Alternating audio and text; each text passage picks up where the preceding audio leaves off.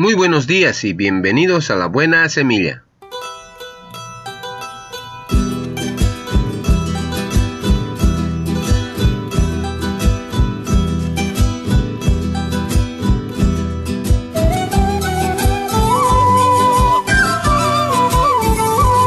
Hola, hola, ¿qué tal? ¿Cómo están? Les saludo con la paz de nuestro amado Señor Jesucristo.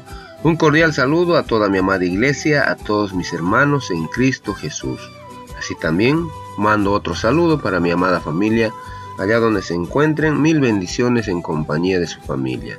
Y no me olvido de mis colegas de trabajo, allá en sus casitas, que el Señor les guarde y les cuide y los pasos que deben seguir, siempre encomiéndese al Señor. Y no me olvido de mis amigos en general, a los que se encuentran acá en la ciudad, en el interior del país y también en el exterior. Para ellos mil bendiciones, un abrazo a la distancia, un apretón de manos y que Dios les guíe los pasos que deben seguir. La voz en la caverna.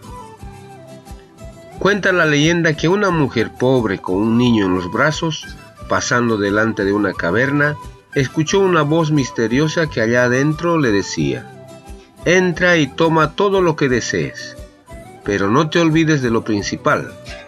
Recuerda algo, después que salgas, la puerta se cerrará para siempre. Por lo tanto, aprovecha la oportunidad, pero no te olvides de lo principal. La mujer entró en la caverna y encontró muchas riquezas, fascinada por el oro y por las joyas, pues el niño en el piso y empezó a juntar todo lo que podía en su delantal. La voz misteriosa habló nuevamente. Tiene solo ocho minutos. Agotados los ocho minutos, la mujer cargada de oro y piedras preciosas corrió hacia afuera de la caverna y la puerta se cerró. Recordó entonces que el niño quedó allá y la puerta estaba cerrada para siempre. La riqueza duró poco y la desesperación para el resto de la vida. Lo mismo ocurre a veces con nosotros. Tenemos unos 80 años para vivir en este mundo y una voz siempre nos advierte, no te olvides de lo principal. Y lo principal son los valores espirituales, la conducta, la honradez, la sinceridad, la familia, los amigos, la vida. Pero la ganancia, la riqueza, los placeres materiales nos fascinan tanto que lo principal siempre se queda a un lado. Así agotamos nuestro tiempo aquí y dejamos a un lado lo esencial, los tesoros del alma. Que jamás nos olvidemos que la vida en este mundo pasa rápidamente y que la muerte llega inesperadamente. Y que cuando la puerta de esta vida se cierra para nosotros, de nada valdrán las lamentaciones. Ahora, piensa por un momento qué es lo principal en tu vida. Y por favor, nunca lo olvides. Qué cosa extraña es el hombre. Nacer no pide, vivir no sabe, morir no quiere. Este es el día para lo más principal en ti. Y este es nuestro amado Dios. También le refirió una parábola diciendo, la heredad de un hombre rico había producido mucho, y él pensaba dentro de sí diciendo, ¿qué haré? ¿Por qué no tengo dónde guardar mis frutos? Y dijo, esto haré, derribaré mis graneros y los edificaré mayores, y allí guardaré todos mis frutos y mis bienes. Y diré a mi alma, alma, muchos bienes tienes guardados para muchos años. Repósate, come, bebe, regocíjate pero Dios le dijo, necio, esta noche vienen a pedirte tu alma y lo que has provisto, ¿de quién será? Así es el que hace para sí tesoro y no es rico para con Dios. Palabra de nuestro amado Señor Jesucristo. Bendiciones. Amén.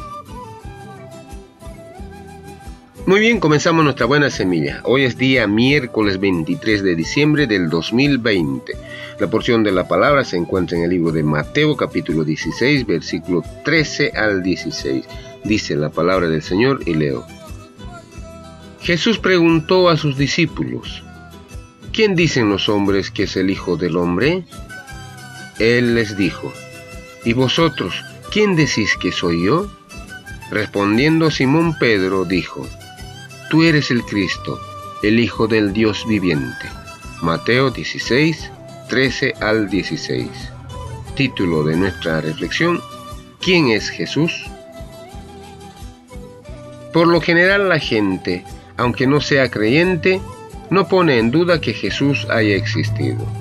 Junto con la Biblia, existen numerosos testimonios históricos sobre él, escrito por autores de su época. A menudo es considerado un hombre de bien que quiso ayudar a sus conciudadanos.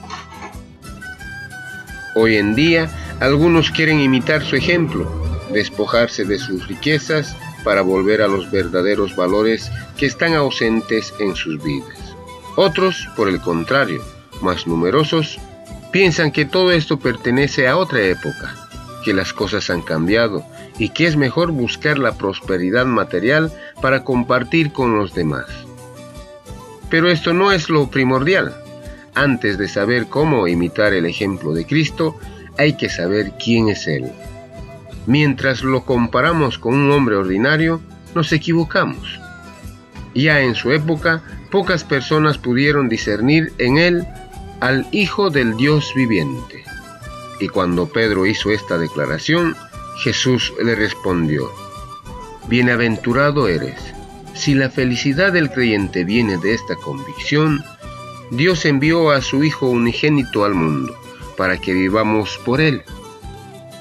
Dios nos amó a nosotros y envió a su Hijo en propiciación, que quiere decir rescate, por nuestros pecados.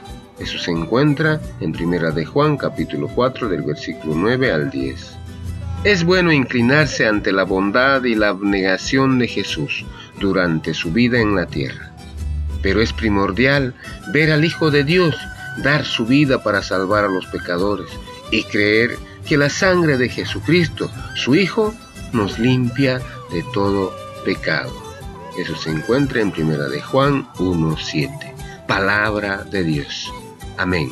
Muy bien, así terminamos hoy nuestra buena semilla nos vemos el día de mañana si Dios así lo permite. Hasta pronto.